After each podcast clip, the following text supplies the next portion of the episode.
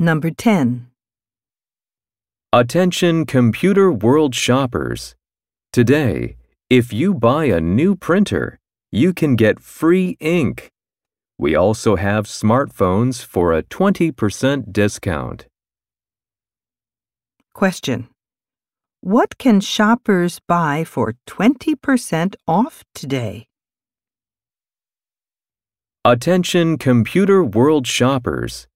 Today, if you buy a new printer, you can get free ink. We also have smartphones for a 20% discount. Question.